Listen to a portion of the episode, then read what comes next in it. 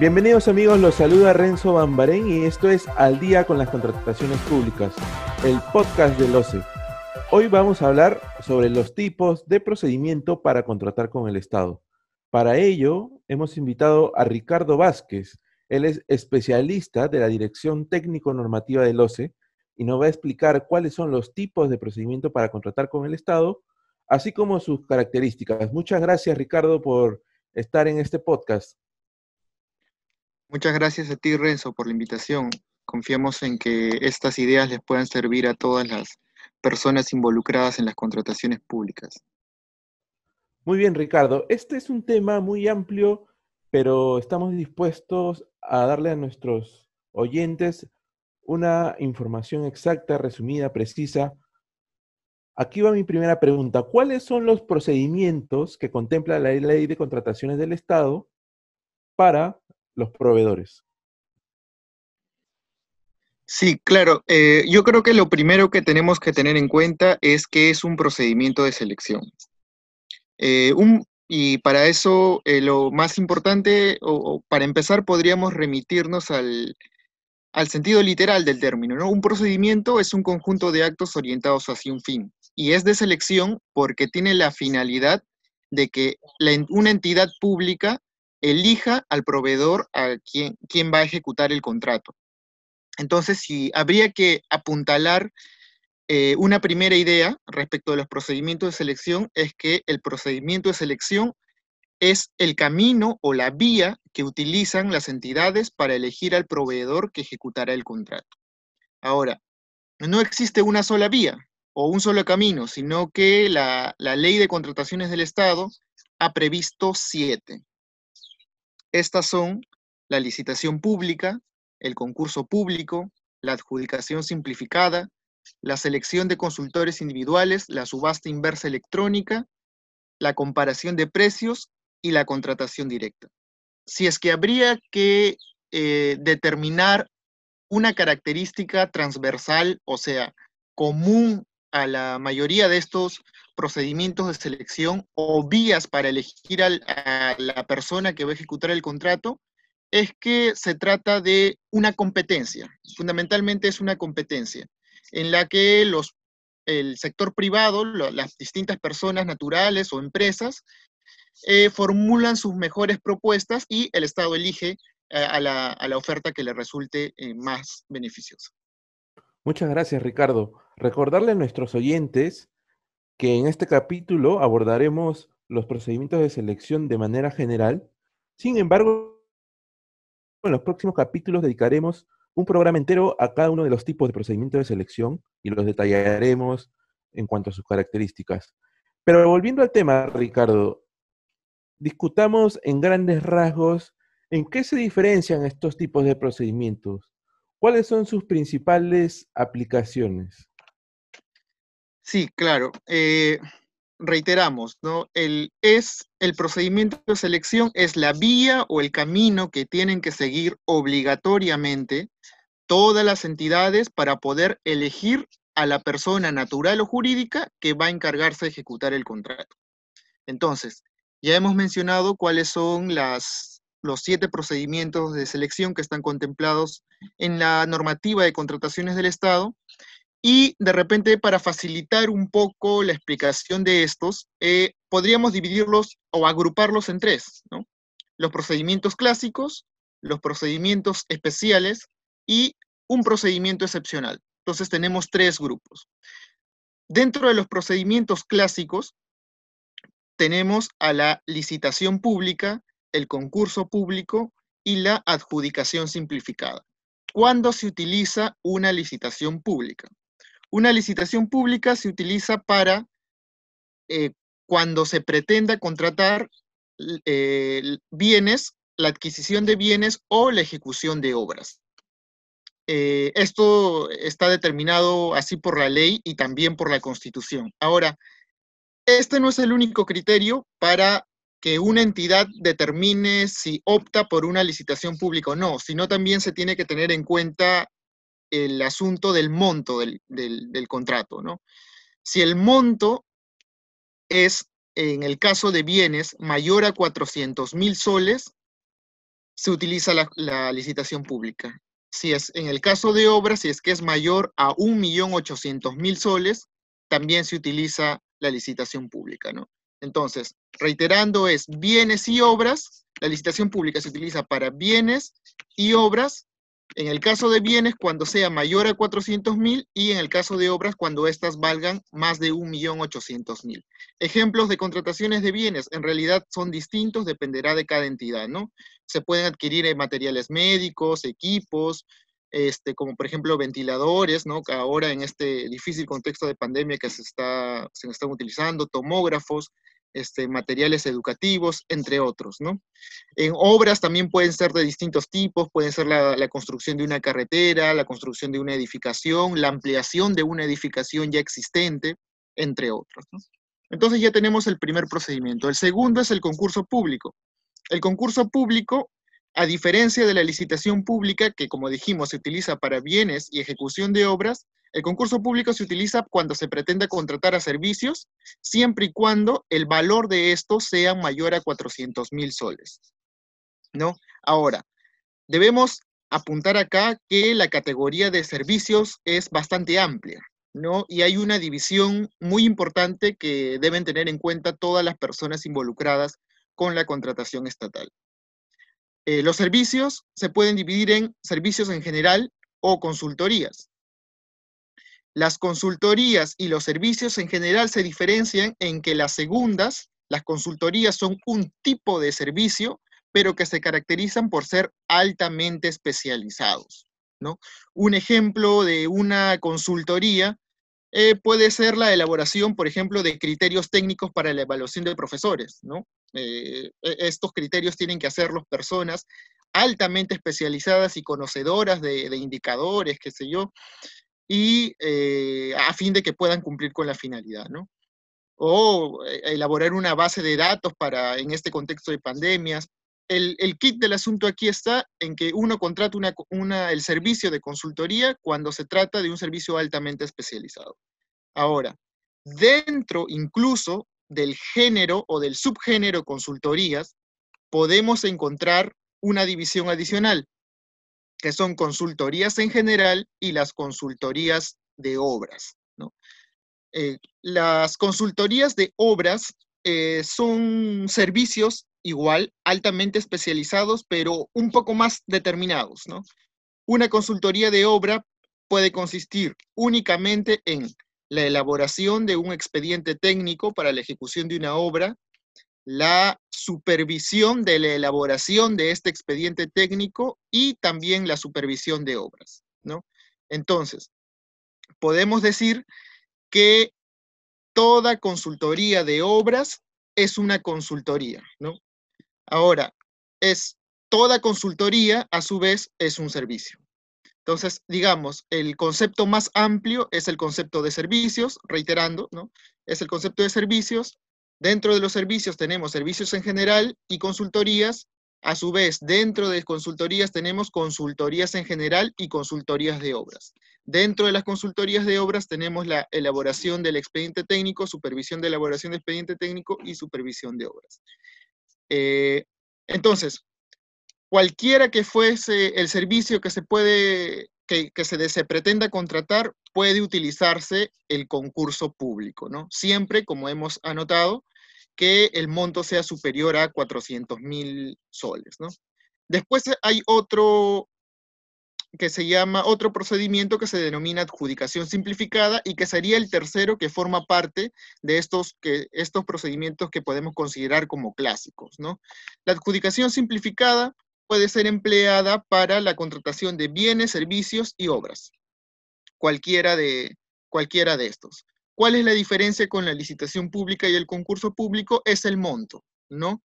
Aquellos eh, bienes, aquellos bienes u obras, bienes, servicios u obras, cuyo monto sea menor a 400 mil, en el caso de bienes y servicios, o eh, menores a 1.800.000, en el caso de obras, se tendrá que utilizar la adjudicación simplificada. Entonces ahí ya tenemos los tres procedimientos clásicos. Los hemos agrupado en estos tres porque eh, estos tres comparten algunas etapas, ¿no? Eh, algunas etapas comunes. El procedimiento consiste fundamentalmente en que hay una convocatoria, luego se registran los participantes, luego hay una presentación de ofertas, luego hay una evaluación y calificación de estas ofertas y luego, eh, tras evaluar y calificar las ofertas presentadas por los postores, se otorga la buena pro.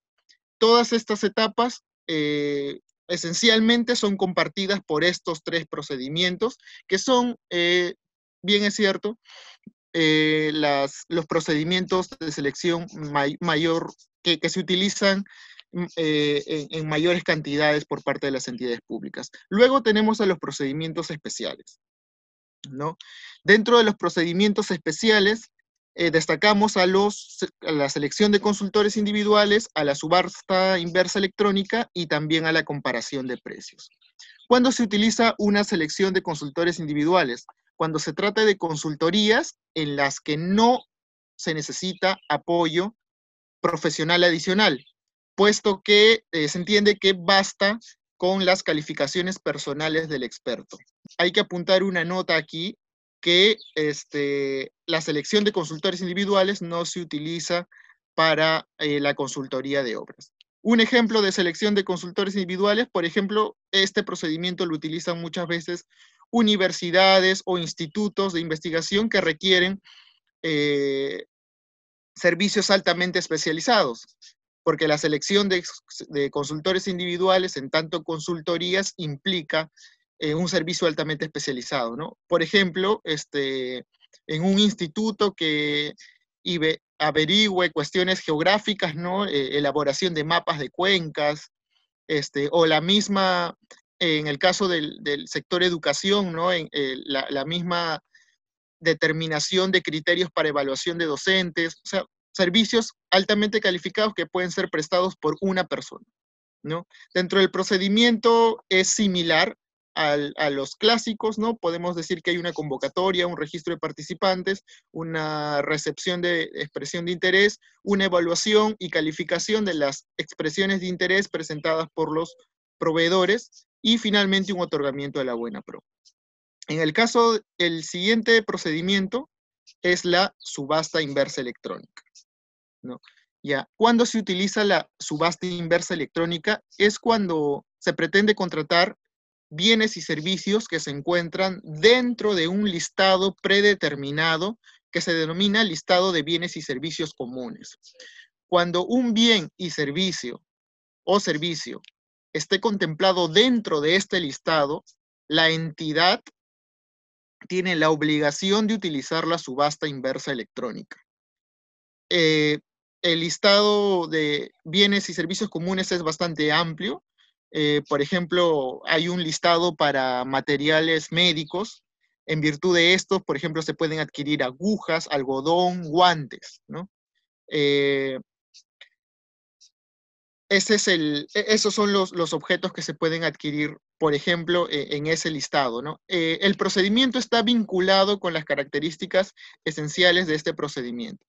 Es básicamente, eh, se hace una convocatoria, se registran los participantes y hay un periodo de, ofertas o periodo de lances, ¿no? Es fundamentalmente una subasta, ¿no? Es una subasta, eh, a diferencia, digamos, de las subastas ordinarias en las que gana, digamos, el que paga más, en este caso gana el que oferta en menor precio. Y el precio se constituye como el único requisito que determina la selección del contratista, ¿no? Ahora, eh, estando clara la subasta inversa electrónica, pasamos a la comparación de precios que se utiliza para requerir bienes y servicios de disponibilidad inmediata. ¿No? Eh, esto eh, se utiliza, bueno, por ejemplo, el, ejército cuando lleva a cabo algunas campañas, muchas veces requiere víveres, ¿no? Porque son a veces en zonas este, inaccesibles, eh, requiere víveres duraderos, ¿no? Como leche enlatada, productos cárnicos, en general, este, suministros para las tropas y como son bienes de disponibilidad inmediata, cuyo precio está estandarizado ya en el mercado, la entidad este, emplea este procedimiento. Eh, este procedimiento se caracteriza por ser el más sencillo de todos. eh, dentro de los procedimientos competitivos, porque el eh, es simple, ¿no? El, curso es simple. Es que el, una vez que se determina, que la entidad termina utilizar este procedimiento, el OS recibe tres cotizaciones y otorga la buena pro a quien ofrezca el mejor precio, ¿no? Entonces, igual, el precio reciben tres cotizaciones y el que otorga menor precio, ese se hace del contrato. Entonces, con esto ya tenemos a los procedimientos especiales, ¿no? Eh, a líneas generales, que serían tres para, reiterar, ¿no? Selección de consultores individuales, subasta inversa electrónica y comparación de precios. Y hemos elegido este, una categoría más para hablar de un procedimiento de carácter excepcional. Este procedimiento es la contratación directa. Como les como te comenté este, en la, al, hablar de la, de la, al contestar la, pregunta anterior, eh, una característica transversal de todos los procedimientos de selección, es decir, de todas las formas que utiliza la entidad para seleccionar a la persona que va a ejecutar el contrato, es que tiene que haber una competencia. No obstante, hay un procedimiento de selección que no tiene estas características donde, es decir, es un procedimiento donde no hay competencia, donde se elige directamente a la persona que va a ejecutar el contrato. Este es el procedimiento de contratación directa. ¿Cuál es el sustento?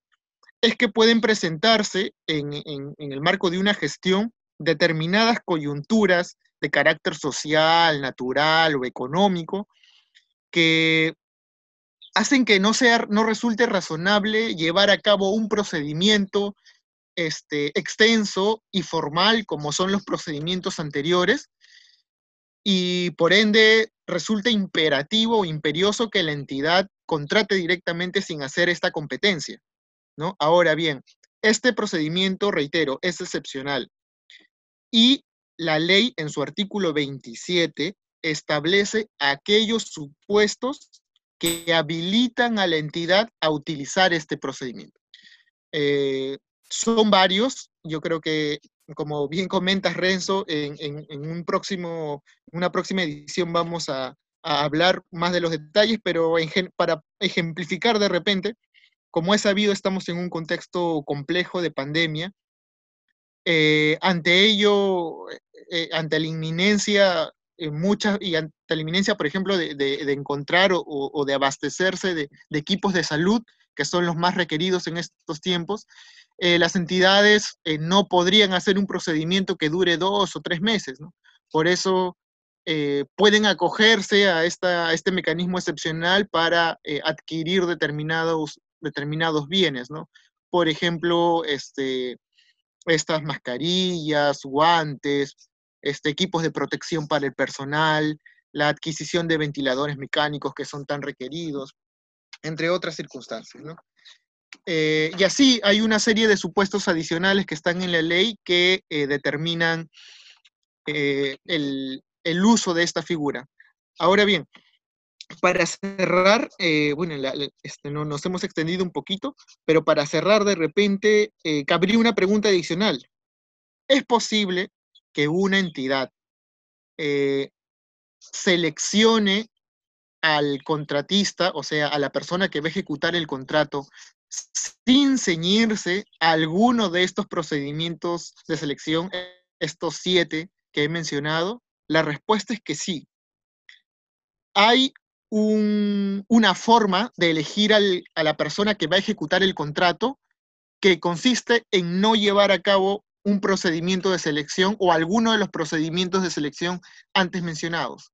Se llama la contratación mediante el catálogo electrónico de acuerdo marco, que estoy seguro que es básicamente un catálogo donde ya se ha preseleccionado a determinados proveedores y determinados productos y eh, la entidad no realiza un procedimiento de selección, sino que realiza la compra de manera directa para hacer una semejanza como una, compra online, ¿no? Es algo parecido a eso. Seguro también en su oportunidad ya eh, se podrá conversar sobre, sobre los detalles de este, de este método de contratación. Bueno, eso es lo que, es lo que podría comentarte, eh, Renzo, respecto a lo que me has preguntado. Perfecto, Ricardo. Muchas gracias por tu completa explicación y detallada sobre los tipos de procedimientos de selección. Ha sido muy interesante los detalles que nos has brindado. Ahora, vamos a algunas preguntas más, más específicas. ¿Es necesario que un proveedor cumpla algún requisito en particular para poder participar de algún tipo de proceso? Sí, eh, la ley ha determinado eh, algunos requisitos eh, bien generales, ¿no? E, en principio, la idea que persigue el sistema es que toda persona natural o jurídica pueda participar dentro de estas competencias que realiza el Estado para determinar a quién va a elegir el a quién va a ejecutar el contrato. ¿no? Ahora, ¿Cuáles, son los requisitos? Ya para ser más específicos. Eh, uno, estar inscrito en el Registro Nacional de Proveedores. ¿no? El, el OCE, que es el, organismo supervisor de las contrataciones del Estado, administra un registro en donde se encuentran eh, inscritas todas las personas que tengan, naturales o jurídicas, que tengan esa pretensión de ejecutar un contrato, ¿no? De participar en un procedimiento de selección, o sea, en una competencia, y finalmente ejecutar un contrato. Ahora, luego hay un, requisito adicional que siempre tienen que tenerse en cuenta. Es lo que, es que la ley ha establecido un listado de personas que no pueden participar en los procedimientos de selección. Se, se les denomina impedimentos. ¿No? Entonces, reiterando, por regla general, el sistema pretende que cualquier persona natural o jurídica inscrita en el Registro Nacional de Proveedores eh, participe en, esto, en los procesos de contratación. Pero la excepción es que no pueden participar aquellas personas que se encuentren dentro de este listado que está en el artículo 11 de la ley. Ejemplos de personas, eh, el listado es bien extenso, este, entiendo que seguro va a haber oportunidad más adelante de poder conversar eh, a, detalle cada uno de los impedimentos, pero para mencionar algunos ejemplos, tenemos eh, al presidente de la República, ¿no? como cualquiera puede, puede altos funcionarios, ¿no? que, como el presidente de la República, los congresistas, los magistrados de la Corte Suprema, los alcaldes, regidores, funcionarios, servidores públicos, sus familiares.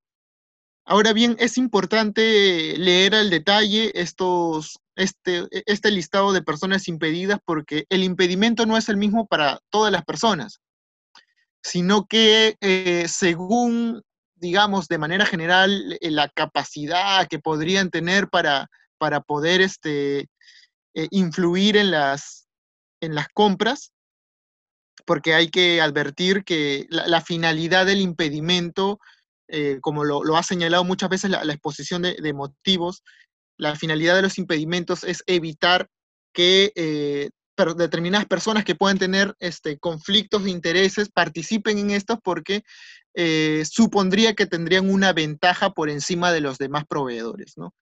Entonces, para retomar la idea, los impedimentos no son los mismos. Por ejemplo, no es el mismo para el presidente de la República o para un alcalde que para un regidor, ¿no? Por ejemplo, el, el, presidente o el, alcalde está impedido de contratar a nivel nacional, ¿no? Y en cambio el, regidor está impedido de contratar mientras dure su mandato únicamente dentro del ámbito de su competencia territorial. Entonces, eh, ese artículo tiene todos los detalles, tanto de las personas que están impedidas como de los alcances de estos impedimentos. Bueno, eso es lo que podría comentarte, Renzo sobre la pregunta. Muy bien, Ricardo, me queda claro. Ahora, ¿quién elige el tipo de procedimiento que se realizará para una contratación pública o para un procedimiento de selección? Eso lo determina cada entidad. Ahora, cada entidad no lo determina arbitrariamente sino que tiene que tener en cuenta los criterios que están establecidos en la ley y el reglamento y que es los que, los que te he podido comentar hace un momento, ¿no? Considerar qué tipo de objeto de contratación se trata, ¿no? Recuerden que, recordemos que, por ejemplo, no podías contratar una obra o el suministro de bienes eh, mediante un concurso público, porque eso no lo permite la ley. O no podrías este, contratar una obra de 2 millones de soles o de 20 millones de soles con una adjudicación simplificada porque eso no lo permite la ley. Entonces, quien determina eso es la entidad de acuerdo a los criterios que están establecidos en la ley y el reglamento, que son fundamentalmente cuáles son los objetos de contratación y eh, los topes, ¿no? El valor, del, el valor estimado referencial del, del proceso de contratación.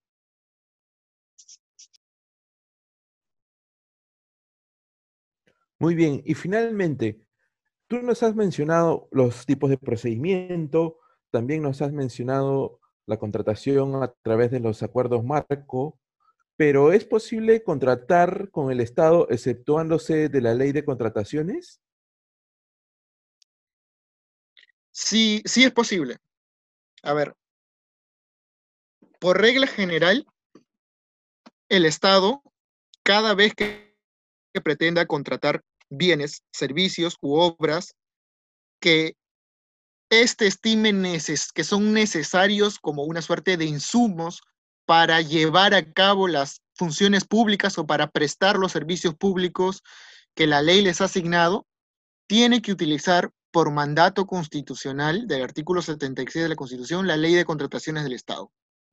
Entonces, por regla general, cada vez que una entidad quiera contratar bienes y servicios, bienes, servicios u obras necesarios para, este, para cumplir con las funciones públicas que le ha asignado la ley, tiene que utilizar la ley de contrataciones. Ahora, ¿hay excepciones? Sí. ¿Dónde están previstas esas excepciones? Dentro de la misma ley de contrataciones del Estado. Eh, los artículos 4 y 5 de la ley establecen aquellos supuestos de contratación de bienes, servicios y obras que no se llevan a cabo mediante la ley de contrataciones del Estado. A estos precisamente se les denomina supuestos excluidos del ámbito de aplicación de la ley de contrataciones del Estado. Entonces, eh, eso es lo que te, tendría que comentar respecto de esa respuesta, Muy bien, Ricardo. Sin duda ha sido muy valiosa tu participación. Nos has brindado muchos detalles, características de los tipos de procedimiento y recordarle a nuestros oyentes que, así como lo hemos mencionado, próximamente estaremos lanzando nuevas ediciones, nuevos capítulos en donde detallaremos cada uno de estos tipos de procedimientos de selección. Muchas gracias, Ricardo, por haber estado con nosotros en Al día con las contrataciones públicas y por habernos enseñado tanto sobre la ley de contratación del Estado. Muchas gracias, Renzo, a ti por la, por la invitación. Muy bien amigos, llegó el final del día con las contrataciones públicas, el podcast del OCE. No olviden escucharnos todos los jueves y será hasta la próxima semana en una nueva edición. Por favor, síganos a través de las redes sociales de OCE en Facebook, Twitter, LinkedIn e Instagram. También pueden suscribirse al boletín de noticias mensual de OCE, que les permitirá recibir un resumen de las actualizaciones sobre las contrataciones públicas. Nos vemos la próxima semana.